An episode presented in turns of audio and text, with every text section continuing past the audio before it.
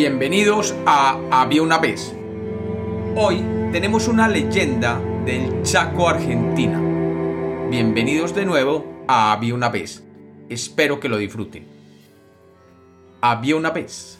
Había una vez en la provincia del Chaco, en Argentina, un hombre bueno y trabajador llamado Crespín. Crespín estaba casado con una mujer más joven que él, llamada Durmisa que le encantaba salir de parranda y siempre buscaba una excusa para salir de fiesta donde pudiera disfrutar de la música y del baile.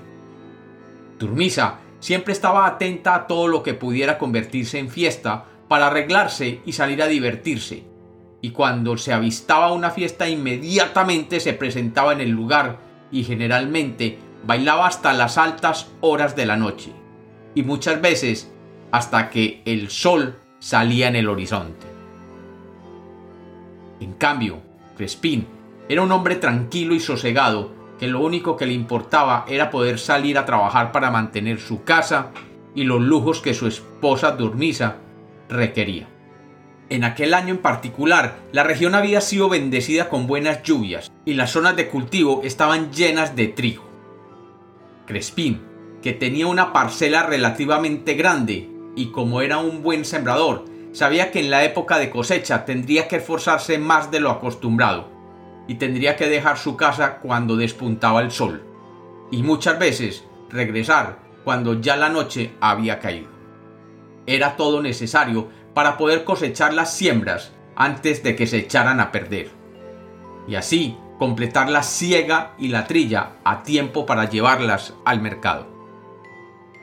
Después de semanas de dura labor en el campo, Crespín se sintió una noche enfermo y cansado, y sus huesos y músculos no lo podían sostener.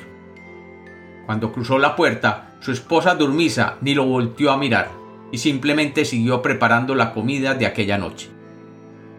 Con el pasar de las horas, Crespín se fue sintiendo peor, y desde la cama llamó a su esposa, y le pidió que fuera a buscar alguna medicina al pueblo, ya que su cuerpo dolorido necesitaba algo que le bajara la fiebre. Turmisa salió a regañadientes hacia el pueblo, pero de camino oyó música y holgorio en una de las haciendas cercanas, donde los dueños y los campesinos que allí trabajaban se habían reunido para festejar el final de la cosecha. Cuando cruzó el umbral de aquella hacienda, vio que un gran festín se había armado y que todos estaban felices, tomando y comiendo. Además, habían contratado un grupo musical y todos estaban bailando al son de los instrumentos musicales que tocaban una samba de la región. Durmisa, que realmente no podía resistir la tentación del baile y la fiesta, se olvidó de su propósito de ir a buscarle los remedios para Crespín, y simplemente se incorporó a la fiesta. Pasaban las horas y Durmisa, que se había olvidado de su esposo enfermo, bailaba y cantaba, siendo la más animada de la fiesta. De pronto, en medio del baile, un hombre que vivía cerca a su casa se acercó y le dijo al oído que había escuchado ruidos en la casa de Crespín y que había ido a ver qué pasaba.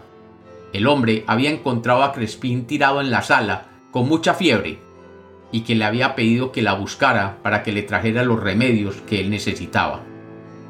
Durmisa, embriagada por el licor, el baile y la música, simplemente dijo, ¡Ja! La vida es corta para bailar y larga para llorar. Y sin mediar otra palabra, se incorporó a la ronda de baile que se había formado.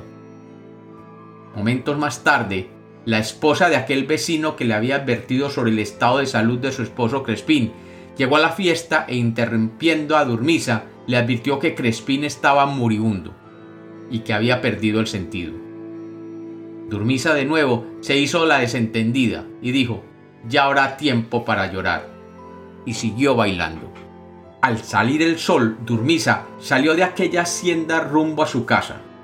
Y en su aturdimiento no notó que en la puerta del cementerio los vecinos estaban llevando a enterrar el cuerpo sin vida de su esposo Crespín, que había muerto durante la noche.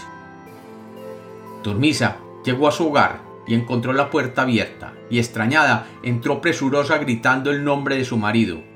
Crespín, Crespín, ¿dónde andas? Pero su esposo, que en aquellos momentos era bajado a la tumba del cementerio, no podía contestarle. Y ella, desesperada, comenzó a buscarlo por cada rincón de la casa.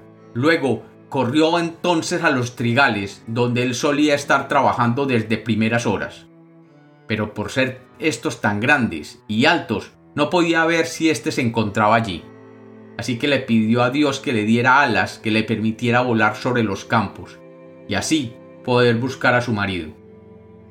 Y cuenta la leyenda que aquella súplica se convirtió en una condena divina, ya que le salieron alas y rápidamente se convirtió en un pájaro que vuela por toda la región buscando con su quejumbroso cantar a un ser amado. Y en los campos del Chaco se puede oír claramente aquel pájaro llamando constantemente.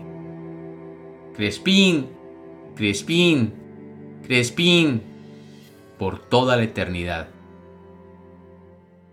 Y como los cuentos nacieron para ser contados, esta es otra leyenda de Había una vez.